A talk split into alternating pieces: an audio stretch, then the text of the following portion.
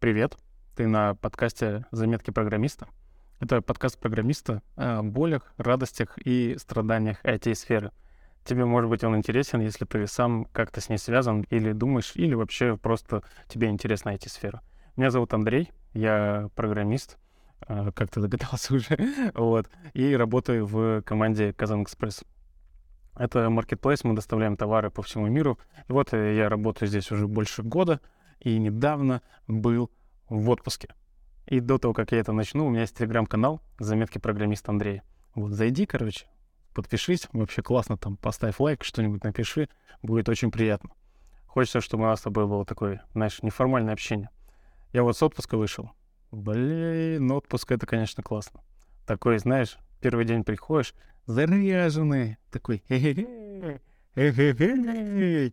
но потом разбираешь все эти уведомления, разбираешь все вот это вот, все, что накопилось, там, пишешь менеджеру, друзьям, там, йо, привет, здорово, чё, как? Я с отпуска вышел. такой, на позитиве, и к концу первого дня такой, жесть, ничего не изменилось. Чудо не произошло, ничего не изменилось, все то же самое.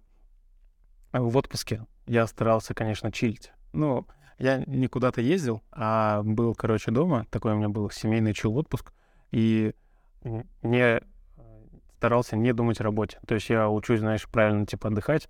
Вот. В первый же день, когда у меня был отпуск, приходит какое-то уведомление, типа, йоу, а вот это, вот это, вот это, вот это. И я такой, блин, зашел, ответил и отключил все уведомления, чтобы вообще меня никто не нашел там и так далее. Ну, короче, получилось классно.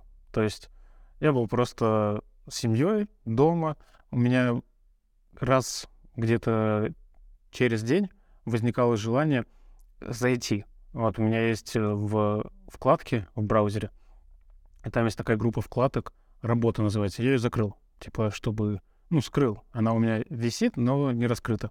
И вот я сижу сам за компьютером, что-то делаю, там фильм смотрю или просто сижу, и там вот эта вкладка работает такой. М-м, посмотреть, что ли, какие задачи делаются. А, посмотреть, что ли, какой-нибудь pull request. Что-то вот такое вот, короче, возникает. А я прям себя держал в, жестких таких рамках, типа, йоу, Андрей, отдыхай, не надо думать о работе, не думай об этом. Просто все успеется, все тебя догонят, не надо думать об этом. Вот так себе говорил, говорил, и получилось. Вот реально вообще не думать о работе, отдыхать, проводить время с семьей, с друзьями встречаться, гулять.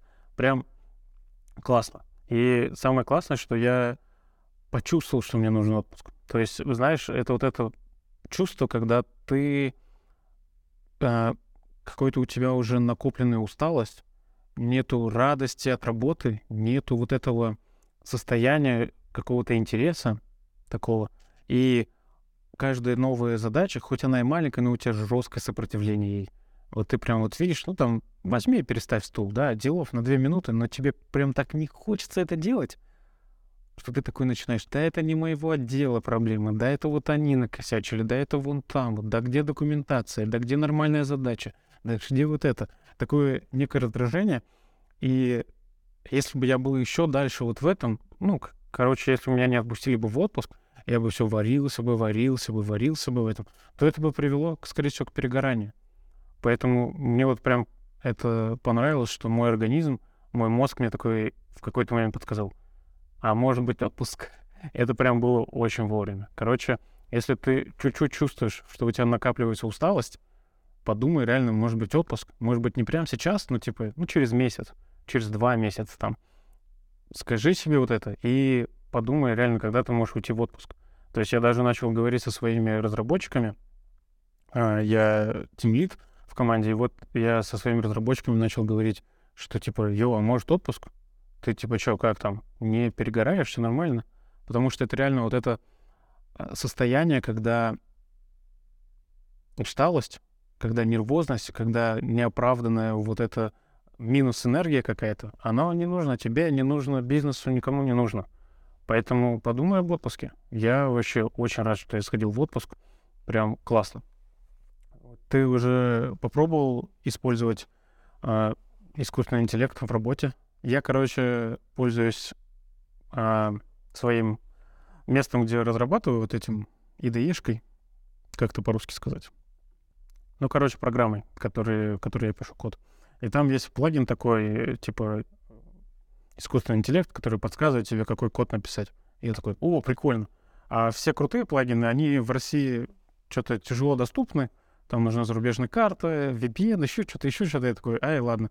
И нашел какой-то неофициальный такой, такой малоизвестный, знаешь, такой китайский чуть И такой, о, прикольно, да, давай, классно.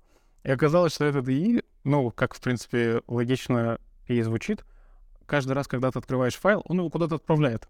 Типа, к себе там на базу, на свою базу, чтобы анализировать, чтобы иметь контекст и, и потом использовать в других проектах. И я такой, опа, а как же НДА? А как же то, что у нас скрытно все? Там вспоминаешь сразу всякие сливы. Там у Яндекса недавно был большой слив их всего кода, там огромнейший список репозиториев, которые слились. Ну, я такой, ну ладно, и выключил его, и удалил. И все, и забыл про это. И вот я сейчас думаю, как же использовать искусственный интеллект, но при этом не нарушать НДА. Я пока не нашел ответа на этот вопрос. Кажется, если это известно, ну, типа, вот это известных чуваков, Amazon, там, GitHub, еще что-то, то вроде зачем им сливать-то твою эту штуку? Они и так молодцы, они и так хорошие. Ну, типа, я такой, заранее им верю. А если это какой-то неофициальный, то тут уже, ладно, можно немножко насторожиться. Я про вкладки же рассказывал, вот. И недавно решил разобрать мусор во вкладках. Ну, вот, вы знаете, в Гугле есть закрепленные вкладки. Такие сверху маленькие штучки, которые закрепленные, и как бы ты на них быстро нажимаешь. И я решил что-то, ой, что-то тут много старого, надо-ка их этот убрать. Ну, удалить ненужное, там, знаешь, несколько лет уже висят, ты ими ни разу не пользуешься. Вот, удалить ненужное, там, все такое. Удалил, и в итоге мои часто используемые, они передвинулись. И я такой, опа, пытаюсь куда-то нажать, ну, не знаю, давай YouTube, например, да, пытаюсь на YouTube нажать, а открывается что-то другое. Такой, так, что произошло? Пытаюсь э, еще раз на YouTube нажать, понимаю, что YouTube у меня уехал куда-то влево, и мне надо еще мышку куда-то провести, чтобы попасть, куда я хотел. И реально это так неудобно. это настолько, ну, привык, через неделю-две привык, но вот этот первый э, момент привычки, он такой прям у меня сразу, да, блин, что ж такое? Это когда мы в интерфейсе что-то меняем у пользователя, да, привычным, передвигаем кнопку меню, я не знаю, там, передвигаем кнопку выхода, э, что-то по-другому какой-то флоу делаем, то это сразу негатив вызывает. Но спустя время люди привыкают, и все, я уже привык, и не помню, как было раньше. С одной стороны, не хочется создавать вот это негативный переход, а с другой стороны, привыкают. То есть даже я вот заметил соцсети, типа ВКонтакте там или еще что-то, они очень спокойно ломают свои интерфейсы, как хотят.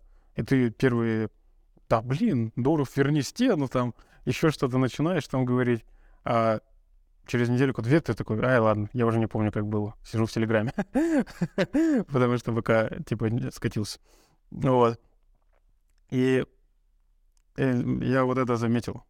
Я не знаю, как ты у себя это организовал вкладки свои, но прикольно вот то, что когда меняешь интерфейс, это, с одной стороны, немножко мозговую активность такую добавляет, а с другой стороны, негатив от того, что ты, блин, зачем это сделал? Так удобно же было. Вот я же привык к чему-то. А, у меня на работе так происходит, что люди увольняются. И причина, говорят, выгорание. То есть вот о чем мы вначале говорили, про отпуск, там все такое.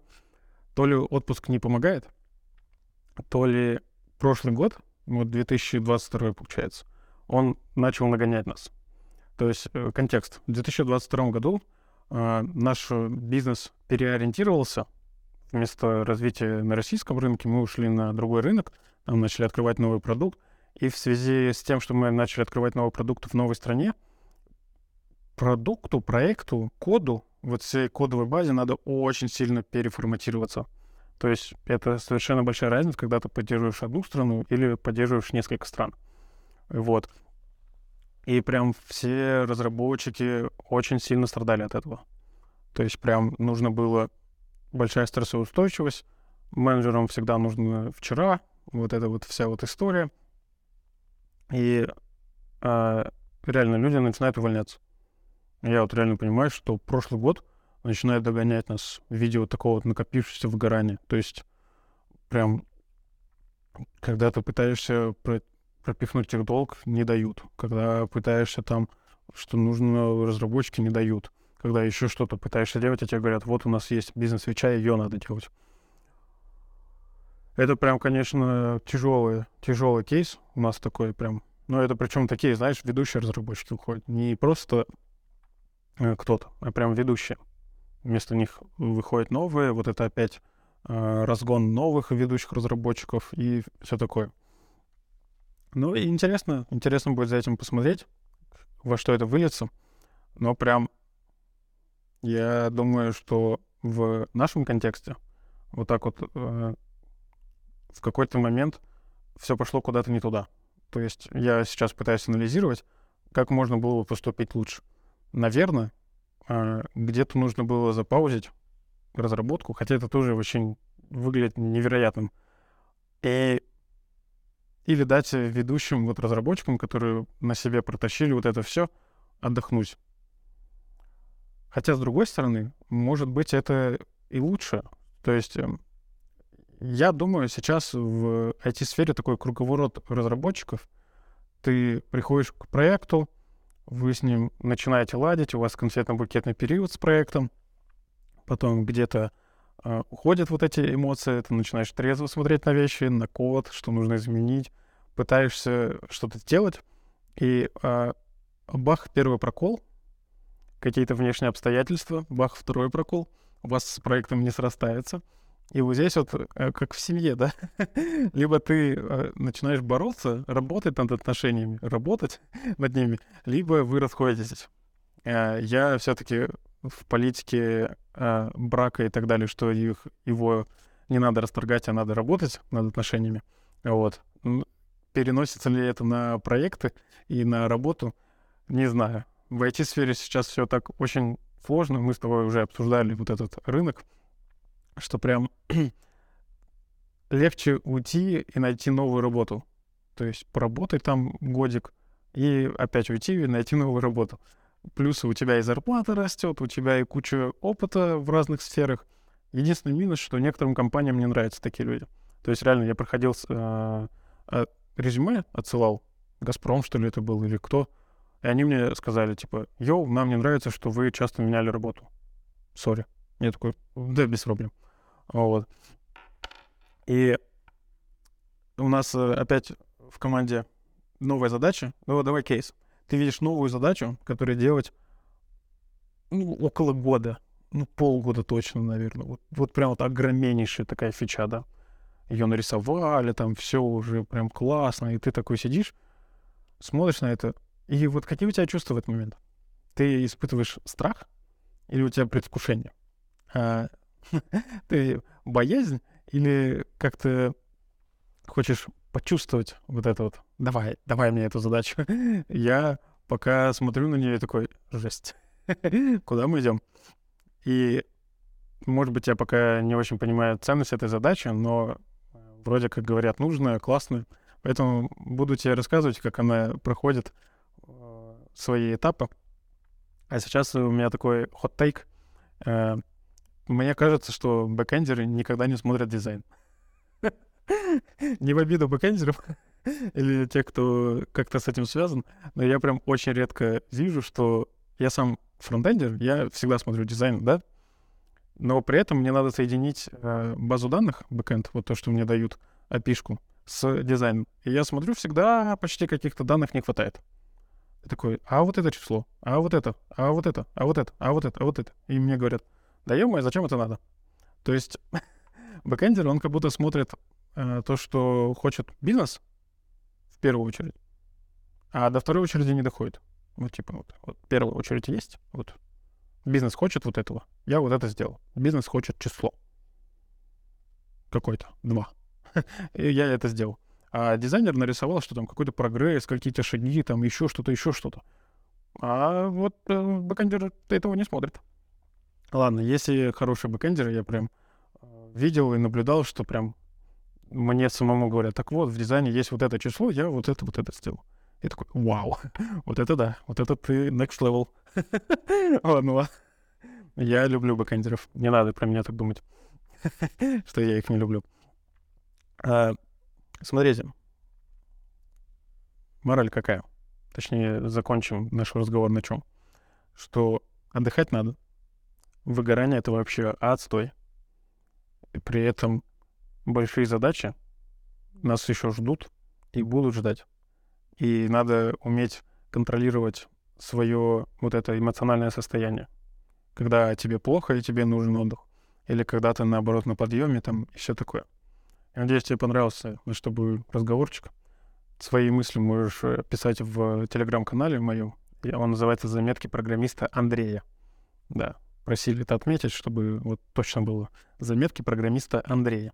Да, есть еще группа ВКонтакте, телеграм-канал. Куда тебе удобнее, можешь заходить, там подписаться. Буду рад тебя там видеть. И давай, до новых встреч. Пока.